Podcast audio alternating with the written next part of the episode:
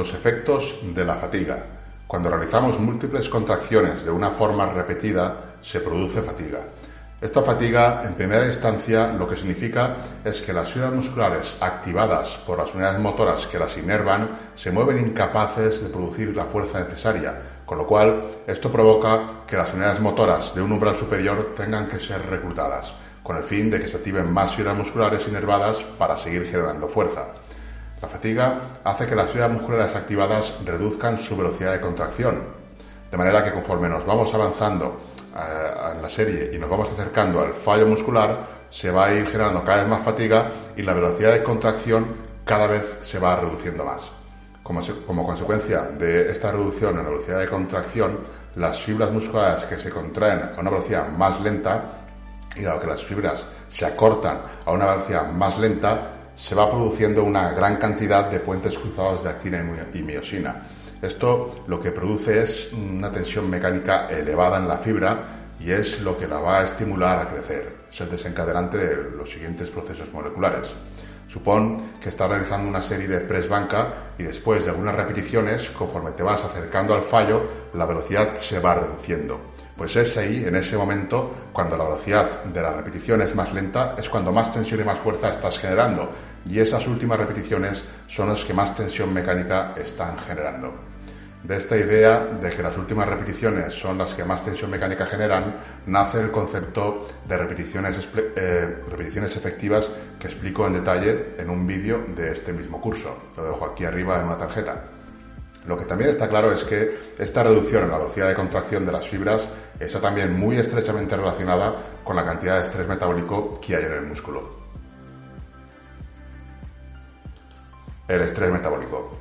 En principio, sabemos que tanto el entrenamiento con cargas pesadas como con cargas ligeras produce crecimiento muscular. Siempre que en ambos casos, sobre todo cuando las cargas son ligeras, las series se acerquen mucho, mucho al fallo o incluso al fallo muscular cuando son cargas muy ligeras. Con cargas elevadas, el fallo muscular no sería condición necesaria, puesto que las unidades motoras de más alto umbral se van a reclutar prácticamente desde el principio si las cargas son elevadas. Esto ya lo hemos visto en clases anteriores. También sabemos que el entrenamiento con restricción del flujo sanguíneo produce unas ganancias similares en cuanto a masa muscular que el entrenamiento con cargas pesadas. Normalmente se ha dicho que esas ganancias con el entrenamiento del flujo sanguíneo, con restricción del flujo sanguíneo, en cuanto a masa muscular, eh, se deben principalmente al estrés metabólico y con ello se respaldaba el papel del estrés metabólico en la hipertrofia. Sin embargo, existe una explicación mucho más simple sobre cómo la fatiga conduce a una mayor reclutación de las unidades motoras de alto umbral y de cómo reduce la velocidad de contracción de las fibras y produce así más tensión mecánica y las estimula a crecer. Esta explicación pues ya la hemos visto antes. Precisamente debido al efecto que ejerce la fatiga y el estrés metabólico sobre la tensión mecánica, resulta realmente complicado explorar de manera independiente los efectos del crecimiento muscular, puesto que es complicado aislar lo que sería tensión mecánica, solamente tensión mecánica sin que hubiera estrés metabólico y sin que hubiera fatiga, y tampoco se puede aislar la fatiga sin que haya estrés metabólico ni haya tensión mecánica, y tampoco se puede aislar el estrés metabólico. Resulta muy complicado, así que hay maneras, ahora las veremos, pero es muy complicado. Para tratar de solucionar este problema, algunos investigadores han probado los efectos que podrían tener la aplicación periódica y a largo plazo de la restricción del flujo sanguíneo a un músculo que no tenga contracciones musculares. O sea que básicamente lo que hicieron es restringir el flujo sanguíneo de forma periódica, X tiempo, y de forma muy prolongada, X semanas, y observar qué sucedía con el estrés, el estrés metabólico que se generaba. Este tipo de investigaciones se, han llevado a cabo a largo plazo en roedores, pero también en humanos. Y los resultados no han sido concluyentes y en ocasiones incluso contradictorios, con resultados dispares incluso dentro de individuos o de animales, de sujetos de un mismo grupo. A día de hoy, en el 2021, lo que parece más probable es que el efecto del estrés metabólico esté en gran parte mediado por la fatiga y es realmente una consecuencia de la fatiga y, que no sería el estrés metabólico en sí, sino básicamente la fatiga la que mejora el crecimiento muscular al aumentar la carga mecánica mediante los procesos que hemos visto. Ahora mismo los investigadores no ven la necesidad de plantear una nueva hipótesis del papel que podría jugar el estrés metabólico en la hipertrofia, Los efectos que inicialmente se plantearon para el estrés metabólico y que se le atribuían pueden explicarse más fácilmente mediante la tensión mecánica y esta mayor tensión mecánica en las fibras es el resultado de los efectos de la fatiga y no del estrés metabólico en sí. Es el, el estrés metabólico, no es el que produce la fatiga, sino es la fatiga el que produce el estrés metabólico.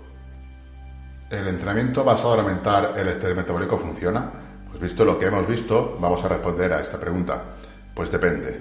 Lo primero que tenemos que pensar es que en lugar de pensar en estrés metabólico, deberíamos pensar en fatiga, ya que es la fatiga la que provoca el estrés metabólico y no al contrario. Una vez aclarado este punto, vamos a ver un par de supuestos.